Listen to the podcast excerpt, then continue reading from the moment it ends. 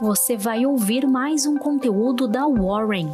Estamos nas redes sociais como Warren Brasil. Acesse nosso site warren.com.br e saiba mais.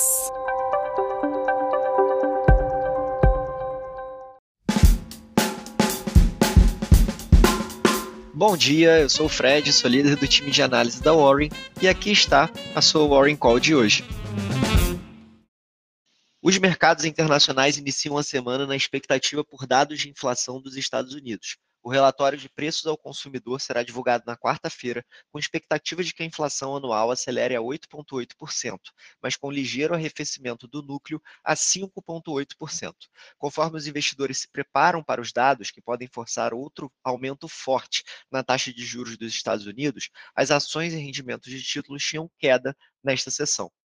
Na Europa, os rendimentos dos títulos da zona do euro caíam nesta segunda-feira, enquanto as expectativas de inflação de longo prazo foram abaixo de 2%, à medida que temores de recessão se aprofundavam após alertas sobre possível corte no fornecimento de gás russo para a Europa.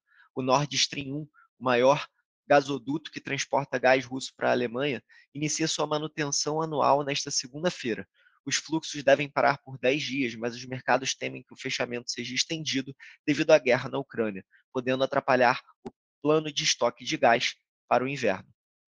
No cenário corporativo internacional, as ações da China registraram nesta segunda-feira a maior queda em sete semanas, enquanto as ações de Hong Kong tiveram maior declínio em um mês, uma vez que o aumento nos casos domésticos de Covid afetou o sentimento, enquanto as preocupações com o fim do afrouxamento monetário também pesaram, o índice CSI 300, que reúne as maiores companhias listadas em Xangai e Shenzhen, fechou com queda de 1,67, enquanto o índice de Xangai CSEC teve perda de 1,27.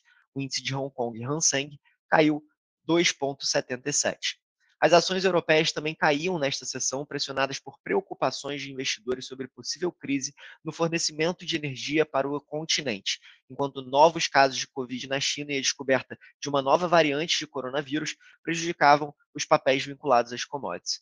Nord Stream 1, maior gasoduto que transporta gás russo para a Alemanha, inicia sua manutenção anual hoje. Bom, nos Estados Unidos, os futuros operavam em queda na pré-abertura, antes do início da temporada de balanços, que pode mostrar os resultados das empresas sob pressão em um momento de temores crescentes de retração econômica devido ao aumento agressivo nas taxas de juros. Ainda sobre o imbróglio do Twitter e Elon Musk, temos novos capítulos que foram anunciados na última sexta-feira. O bilionário anunciou que está cancelando o acordo de 44 bilhões para a compra do Twitter, afirmando que a rede social não cumpriu termos do negócio que incluíam divulgação de informações sobre contas falsas. O presidente do conselho de administração do Twitter, Brett Taylor, afirmou que a companhia planeja ir à justiça para assegurar a conclusão do negócio.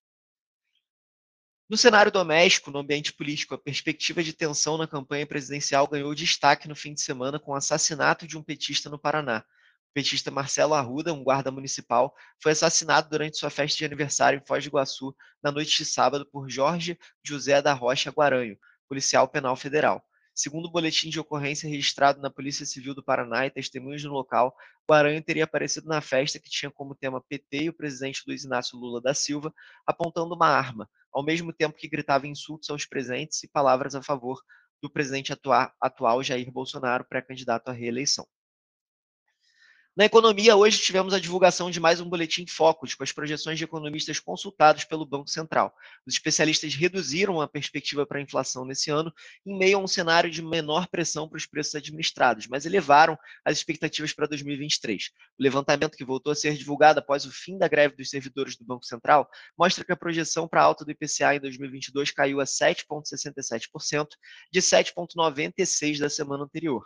Para 2023, por outro lado, passou de 5,01% para 5,09%.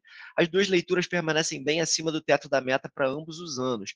Centro do objetivo oficial para a inflação em 2022 é de 3,5% e para 2023 é de 3,25%, sempre com margem de tolerância de 1,5 pontos percentuais para mais ou para menos. Os ajustes acontecem em meio a revisões similares nas perspectivas para a inflação dos preços administrados. Para esse ano, o cálculo passou de 3,51 para 2,20, mas para 23 avançou de 5,99 para 6,15. Para o Produto Interno Bruto, PIB, a estimativa de crescimento em 2022 foi elevada em 0,08 pontos percentuais a 1,59%. Para o ano que vem, a conta permaneceu em 0,50%. O preço médio da gasolina, por sua vez, recuou 8,9% na semana passada, de acordo com dados da ANP, registrando o valor médio de R$ 6,49 por litro, fruto da medida de desoneração é, já aprovada. Já o diesel, por outro lado, teve preço médio de R$ 7,63, mantendo-se praticamente estável em relação à semana anterior, com queda de só 0,5%. O diesel não foi afetado pela redução dos impostos, porque já tinha isenção de tributos federais desde março, e na maior parte dos estados já contava com ICMS abaixo do teto de 17%, que foi fixado agora pelo Congresso Nacional. Encerramos agora mais uma edição da Warren Call. Um abraço e até logo. Bye.